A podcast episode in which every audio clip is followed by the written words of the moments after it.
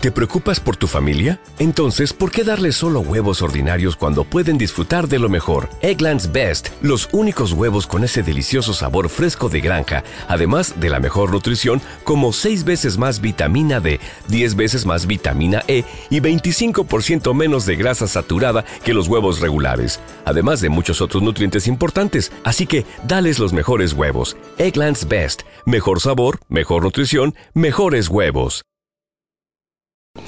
Bueno, yo quisiera saber muy especialmente a Elena, que hace unos días llegó de viaje de las misiones y quiero que me cuentes un poco, Elena, pues cómo fue aquello. ¿Qué tal la experiencia? La experiencia estupenda. He estado 18 meses haciendo un trabajo voluntario y lo que pasa es que tú mandas tu información al centro al centro que hay en Salt Lake City y allí te, asignan un, área en el mundo y a mí me tocó en Londres y he pasado 15 meses en Londres y después 6 semanas en Cambridge y 6 semanas en Watford. Vaya. Y ha sido estupendo. Hombre, que le toque en Londres supongo que es una maravilla. Si le toca en Etiopía o por ahí ya es otra cosa, ¿no? En otro en otra parte del mundo. En Londres la verdad es que se, se tiene que vivir de maravilla, ¿no? Hay dificultad en todas las cosas, pero sí, a mí Londres me ha encantado. Bueno, ¿Volverías un año y medio más? Sí. Un año y medio más, sin ver a tus padres, sin... Sí. Volverías. Pues te tendría que encantar, no gustarte. Los misioneros que peor lo pasan eh, o que peor lo han pasado, eh, increíblemente ha sido en Rusia, ¿eh? cuando han estado en Rusia recientemente, porque hemos tenido problemas de secuestros, de secuestro y, y para imaginar los padres, los padres lo que tienen que sentir cuando saben que sus hijos, bueno, pues han sido secuestrados, ¿no? Y están pidiendo pues un rescate por ello, ¿no? Entonces, el sitio, por decirlo de alguna forma, porque en sitios así, en países del tercer mundo, cuando llegan los misioneros pues son muy queridos porque llegan ayudando a todo el mundo y entonces bueno pues se convierten casi en dioses particulares ¿no? del pueblo. Eso ocurre con todas las religiones que tienen misioneros y que van a países que necesitan mucha ayuda, ¿no? No tienen ni agua ni nada, pero en países ya más desarrollados que parecen ser más desarrollados y que entonces ya lo que van buscando es el interés económico, la cosa se complica muchísimo, ¿no? Y los padres Hombre, ya con, la edad que tienen ellos cuando salen de misión son totalmente autónomos, pero ciertamente es que, se tira uno pues los 18 meses o los dos años en el caso de los varones, pues se tira uno totalmente asustado ese tiempo, ¿no?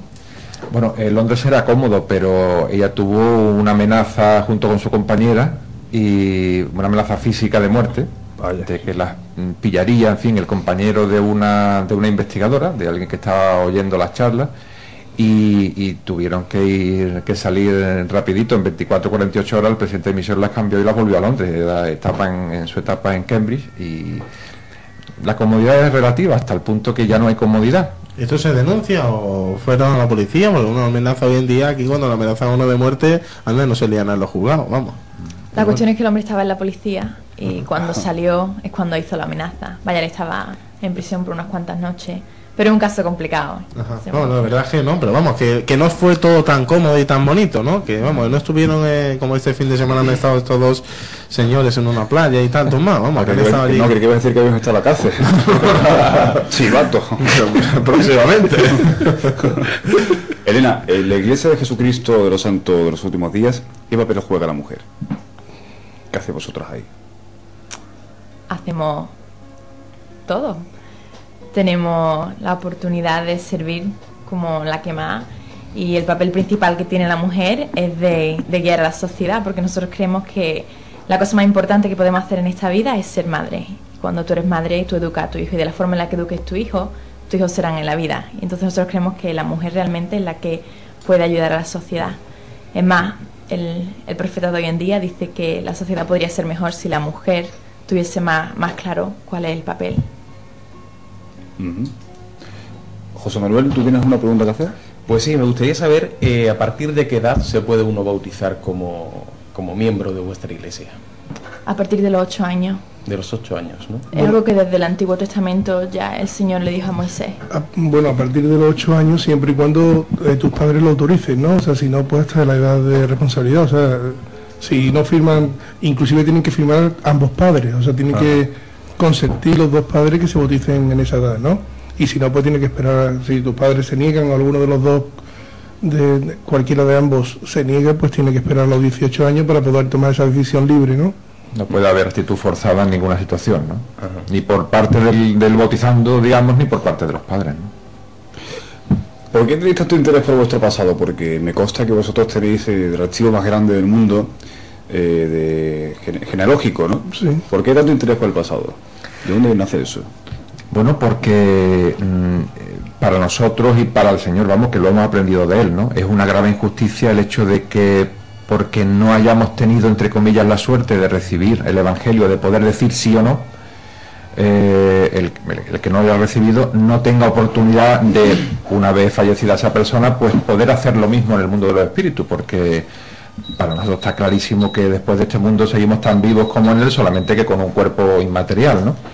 Entonces tenemos la misma oportunidad de oír y de tener sentimientos y de expresar deseos y es en esa etapa, eh, en ese mundo de los espíritus, donde tienen la oportunidad por ángeles preparados para ello y por seres preparados para ello de recibir la misma escritura y el mismo conocimiento y la misma interés como podemos tener aquí eh, para poder decir sí o no a ese, a ese evangelio, a esa forma de vivir que Jesucristo mmm, proclama en todo instante. Y y es a través de esa, de esa oportunidad que tienen esos espíritus que nosotros aquí, ya que ellos no pueden poner su cuerpo para hacer las ordenanzas, como Jesucristo tuvo que hacer incluso su bautismo, ¿no? que él no tenía necesidad ninguna, pero lo realizó, pues nosotros eh, en el templo tenemos la oportunidad de llevar los nombres y esos nombres pues de nuestro abuelo, de nuestro bisabuelo, de tal, en fin, de, cualquier persona que sea referente a nuestra familia, eh, el poder poner, eh, repito, nuestros cuerpos para hacer las ordenanzas del bautismo, la confirmación, en fin, y otras posteriores que se hacen, hasta el sellamiento, hasta el matrimonio en el templo, y, y, poder así pues cumplir con todo lo que el Señor tiene preparado. El Señor tiene preparado un plan extenso, minucioso y meticuloso para todo y cada uno de los seres humanos, y sea en esta vida o después, tenemos oportunidad de hacerlo. O sea, sería para nosotros una gran injusticia que eso no se realizara, ¿no? Pero ¿qué sucede cuando a esos antepasados no se les da esa oportunidad? Bueno, no han cumplido con todo lo, su trámite, digamos, que tenían que realizar y tendrán que postergar su situación porque si no hemos sido lo suficientemente diligentes nosotros en acordarnos de los nuestros, pues tendrán que esperar. Pero entonces el ermitaño que esté en lo alto de una montaña y no llegue el Evangelio a él. Por eso, cuando muere, tiene la oportunidad en el mundo de los espíritus de recibirlo. Uh -huh. Y entonces sí que es verdad que tendrá que esperar que algún familiar suyo tenga que realizar la obra. Uh -huh. Eso sí que es para que las familias efectivamente se vayan entrelazando. Ese es el fin, de modo que nuestro, nuestro espíritu, nuestro cuerpo nuestra, y nuestros deseos se vuelvan a nuestros antepasados y también ellos estén pendientes de nosotros. Los lazos se fortificarán. Ajá. ¿Qué es lo que hay entonces después de la muerte? Un mundo de los espíritus, lógicamente, en el que vamos a tener la oportunidad de descansar de todas las necesidades, fatigas y no habrá climatizadores que se pongan fríos o calor o, o fuertes o, o, bajos, ¿no? Eh, ni tendremos que estar esperando a la hora del mediodía para comer, pero sí habrá una, unas inquietudes espirituales que tendremos que recibir por parte de alguien. Y ese alguien pues nos dirá qué es, la, qué es el futuro que se plantea, porque bueno, hay muchas cosas temporales que nos entretienen y, y nos forman y aprendemos, pero hay algunas cosas que son fundamentales para que este mundo tenga un motivo de crearse y tenga un motivo para seguir existiendo.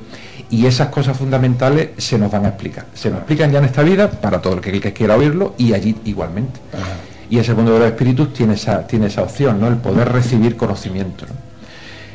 En ese mundo del espíritu eh, habrá también una opción en la que algunos nos quieran oír, bueno, pues estarán en un lugar que no, no tienen opción a ese conocimiento, pero es porque ellos nos quieran. Conforme haya la más mínimo, el más mínimo interés, el Señor no se olvida de ninguno de los seres humanos.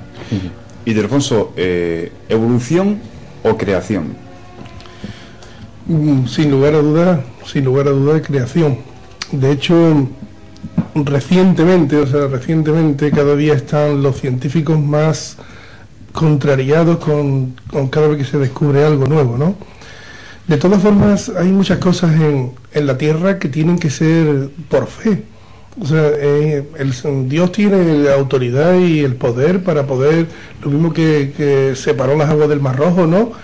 Podía poner en los cielos, yo existo y tenéis que, tenéis que creer en mí o algo así, ¿no? Sin embargo, ese no es el propósito. El propósito es que tiene que ser por fe. Y hay muchas evidencias, no cabe la menor duda, hay, uno, hay, mucha, hay mucha evidencia, pero teniendo en cuenta el mundo, el desastre, que cómo va, o sea, viendo cómo va, Yo creo que cualquier persona que, que piense un poquito y que sea un poco inteligente o que haya estudiado, se da cuenta de que aquí hay un orden, hay un orden establecido.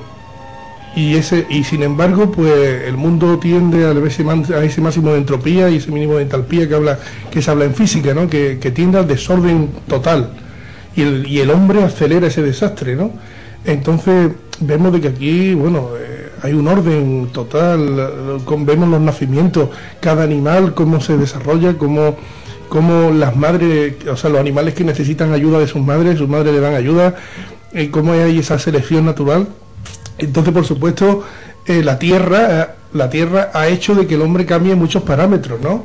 El hombre mismo también ha cambiado muchos parámetros, porque la medicina, bueno, pues que está al, al alcance de todo, pues no por alguna parte, o sea, el otro día yo viendo un programa de estos que echan en la televisión maravilloso de, Discovery Channel, pues mm, observé como el hombre en verdad es menos fuerte que hace unos años, porque hoy día cualquier ser con cualquier discapacidad, pues gracias a los avances científicos, pues puede llegar a procrear, ¿no? Y entonces ese defecto congénito que lleva en sus genes, pues lo va a transmitir y entonces va a necesitar medicamentos y cosas por el estilo. Y entonces esa selección, o sea, esa selección natural que existe en el mundo animal, o que existió en el mundo animal, porque ya también el hombre también ya influye y, dice vamos a matar estos elefantes porque hay muchos elefantes, o vamos a, dejar que los, eh, que los leones crezcan, o le vamos a echar alimento a los leones porque si los leones mueren. Entonces la selección natural, el hombre, la inteligencia del hombre está acabando con ella al acabar con ella, bueno, pues el hombre tiene que cambiar un poco, su, también su, el cuerpo del hombre va cambiando y por eso, bueno, pues en África me, imagino que somos negros y aquí pues me imagino que somos más blancos, o sea, menos blancos y en el norte de Europa pues son muy blancos, ¿no? Y cosas por el estilo, porque van cambiando y nuestra pigmentación pues va cambiando y cosas por el estilo, ¿no? Sí. Eh, durante una cierta época, eh, vuestra iglesia mantuvo una actitud racista. ¿A qué era debido? Bueno, mm, Ciertamente, ciertamente no es así, abiertamente no es así. O sea, lo que ocurre es que si nos vamos dos siglos atrás en Estados Unidos y, aprendemos un poquito sobre la historia de la iglesia en sí, nos damos cuenta, pues, bueno, es que la guerra más grande que la guerra más grande que ha habido en la humanidad, no la guerra más grande que ha habido en la humanidad, sino la guerra donde más personas han muerto en esta tierra fue la, la guerra de sucesión en los Estados Unidos. O sea, cuando se mataron unos contra otros. Ahí murieron más personas que la Segunda Guerra Mundial. Entonces, ¿Y por qué? O sea, ¿cuál era, ¿cuál era el fundamento de esa guerra? Era precisamente de que el hombre era igual ante los ojos de Dios. Y había una parte del pueblo, la mitad de ese pueblo americano, que no estaba de acuerdo, y la otra mitad que sí estaba de acuerdo. Y de hecho, muchas de las persecuciones que tuvieron los, los santos de los últimos días en aquellos tiempos, ¿no? Yo estoy totalmente convencido de que aparte, aparte de, o sea, que no tenía nada que ver ni con, con muchas cosas de que se han hablado, que no eran, no eran fines políticos, eran totalmente eso, eran de, esa libertad que, que, Cristo vino a predicar, ¿no? De que el hombre, que somos todos hermanos y, y es así, ¿no? Lo que sí es cierto es que si la iglesia en aquellos tiempos que fue diezmada, o sea que quedaron un 10% de los miembros de la iglesia fueron los que quedaron y el resto fue exterminado, o sea, hubo hasta una orden del gobernador de Illinois que dijo que el que fuera mormón que fuera matado, así de claro, fijaros qué barbaridad, ¿no? Pero bueno, son otros tiempos y otras culturas, ¿no? No nos podemos remontar, vemos como pensaban hace 200 años, ¿verdad? ¿no? Y vamos, yo, yo cuando pienso en ese tipo de cosas, ¿no? De que por, por tener una religión que, que, lo maten, pues nos estamos trasladando como ahora mismo si nos vamos ahí a África, ¿no? Que, ha pasado algo similar este año pasado. O sea, simplemente por tener una religión, pues ya eres objeto de que te maten y no pasa absolutamente nada, ¿no? Pero a las personas de color no se les permitía, eh, digamos, hacer las mismas cosas que, a los demás, ¿no? No tenían el sacerdocio hasta el año 62. O sea, hasta el año 62 no se recibió una revelación en el cual, bueno, pues ya estos hombres pues podían tener sacerdocio, al igual que, que, que los de semblante claro, ¿no? Y y bueno, pues las cosas que el Señor, pues, son designios del Señor. O sea, nosotros no tenemos... ¿Y cómo funciona eso de las revelaciones? ¿Quién las recibe? Bueno, todas las ¿Qué fiabilidad existe de que realmente eso sea cierto? No todas, las personas, todas las personas tenemos el derecho a esa revelación. Entonces, cualquier cosa que ocurra en la iglesia, nosotros tenemos el privilegio y el derecho de saber si es verdad, porque Dios nos lo dijo, que podíamos saber si era verdad. Y lo podíamos saber con una contestación personal a cada uno de sus hijos. Y eso es lo más grande que tenemos en la iglesia de Jesucristo de los Santos Últimos Días, que es que nosotros llamamos a que cada persona, antes de ser bautizada, antes de que cometa cualquier cosa que va a cambiar su vida, que lo sepa por sí misma. Hay una ocasión, o sea, la verdad es que si nosotros nos ponemos de rodillas y preguntamos a nuestro Padre Celestial qué es lo que Él tiene preparado para nosotros, y nosotros le presentamos el plan que vamos a tomar o los caminos que podemos tomar, sabemos que es verdad que Él va a contestar. Si hay, y si hay algo verdaderamente importante, y la gente que me está escuchando, que me imagino que se quedarán un poco sorprendida, ¿no? Es que eso ya ha pasado de moda. El hecho de ponerse de rodillas y, hablar con nuestro Padre Celestial, orarle a Él o rezarle por, para que los que me entiendan, ¿no? Eso ya ha pasado un poquito de moda, ¿no? Y no solamente es el hecho de rezar, porque eh, una cosa es orar, ¿no? que se podría decir, que sería hablar con nuestro Padre Celestial, hay que esperar la contestación.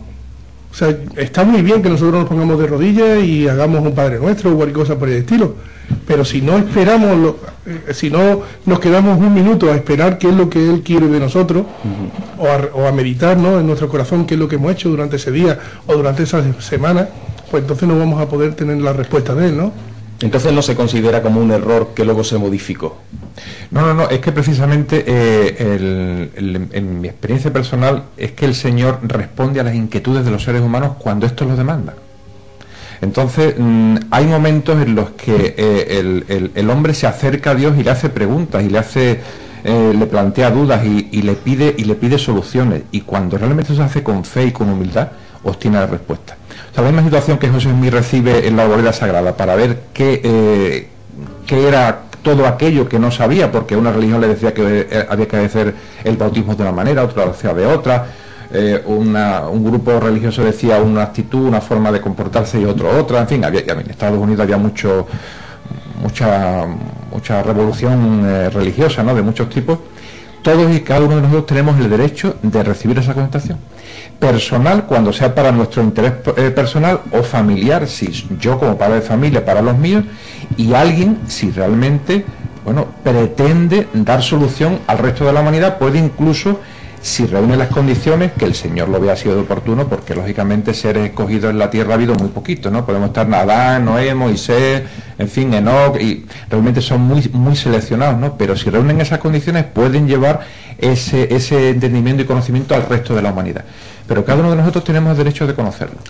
Y, la, y la, la, situación con respecto a, no tener sacerdocio en las personas de color, personas negras, eh, era una situación también que no se propuso hasta ese momento. Entonces era algo demandado por parte de la Iglesia y cuando mm, realmente se propone con seriedad y con humildad, el Señor lo otorga. Y curiosamente esas cosas vienen cuando pueden ser eh, planteadas.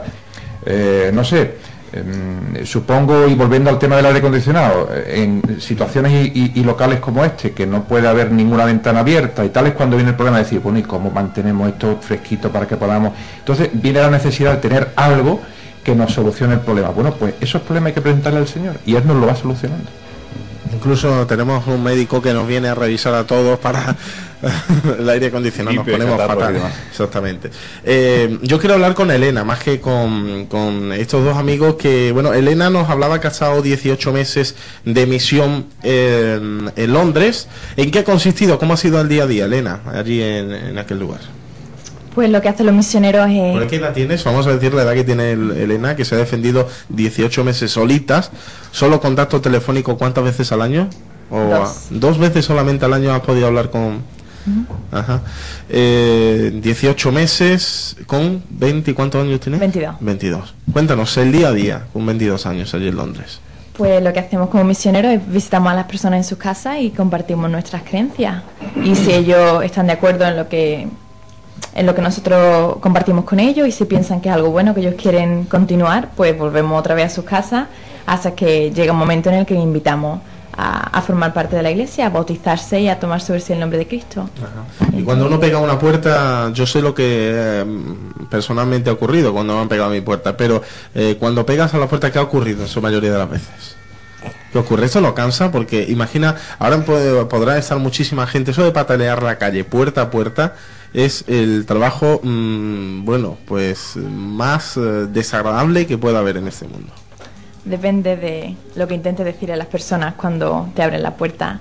Yo creo que es también único el momento en el que tú puedes decir, pues mira, yo soy esta iglesia, esto es lo que represento, si lo necesitas en tu vida, yo he encontrado a muchas personas que de pronto ese día es que necesitaban algo, que, que estaban buscando paz, que se habían dado cuenta que tenían que volverse a Dios. Entonces, yo creo que es una satisfacción estar en el momento correcto, en el lugar adecuado. Elena va con una ventaja, iba con una ventaja a Londres hacer la misión, entre otras cosas, muy guapa. Y lógicamente, una carbonita, al abrirse la puerta, es mejor recibida que si voy yo. Si voy yo, prácticamente que no abren, ¿no? Pero, pero, en Londres, ¿cómo, cómo es la gente de Londres? Eh, porque aquí en Andalucía habitualmente abrimos la puerta con tal de hablar y contar las penas. Allí, ¿cómo son la gente? Son de otra manera, lógicamente, ¿no? Depende del área donde esté, una ciudad increíblemente cosmopolita, así que hay personas de todo la ciudad y países. Yo, por ejemplo, he enseñado las creencias a personas de ocho diferentes países en África.